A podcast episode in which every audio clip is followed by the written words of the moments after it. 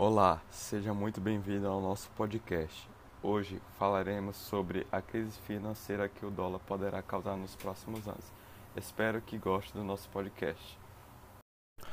A hiperinflação do dólar muito se deve pela grande quantidade de notas impressas em circulação.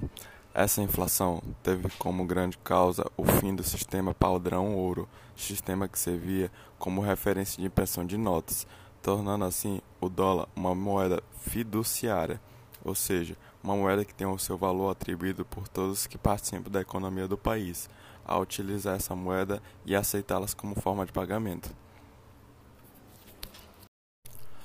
O aumento da impressão de dinheiro pode ser por diversos motivos, como por exemplo a tentativa de suprir financeiramente guerras ou crises monetárias.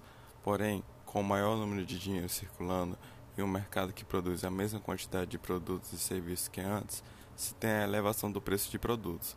Isso ocorre devido à pequena parcela dessas pessoas e empresas que recebem esse excedente de dinheiro impresso está disposta a pagar mais por serviços e produtos, diferentemente de, da classe média e baixa, que continuam recebendo a mesma coisa, porém tem que pagar mais caro pelos mesmos bens e serviços, reduzindo assim o poder de compra dos mesmos.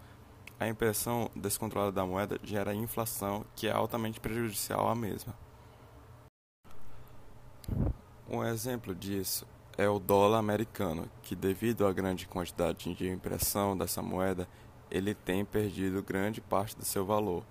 Hoje, o dólar tem 5% do poder de compra que ele tinha em 1913, ou seja, perdeu 95% do seu valor. Na história, se tem alguns exemplos de colapsos financeiros por conta da inflação. Exemplo da Alemanha, no período entre guerras, onde pessoas queimavam montes de moeda alemã para se aquecer, visto que a lenha custava valores absurdos. Outro exemplo da hiperinflação é da atual Venezuela, onde o salário mínimo equivale a 3 dólares e 50 O autor do livro Pai Rico, Pai Pobre, Robert Kiyosaki, destaca o perigo iminente de um novo crash, como ocorrido em 1929.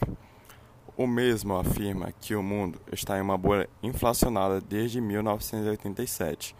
A inflação que se deve à enorme quantidade de dinheiro impresso, mais especificamente o dólar. Porém, o Robert afirma que se o governo americano continuar com sua política econômica de impressão de dinheiro vertiginosa, esse novo crash seria a desvalorização do dólar e seu possível fim.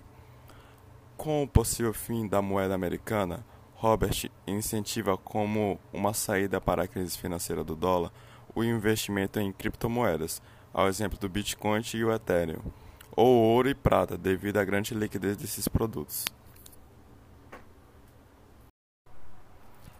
Esse foi o nosso podcast sobre a crise financeira que o dólar poderá causar nos próximos anos. Espero que tenha gostado e, sobretudo, entendido. Até a próxima.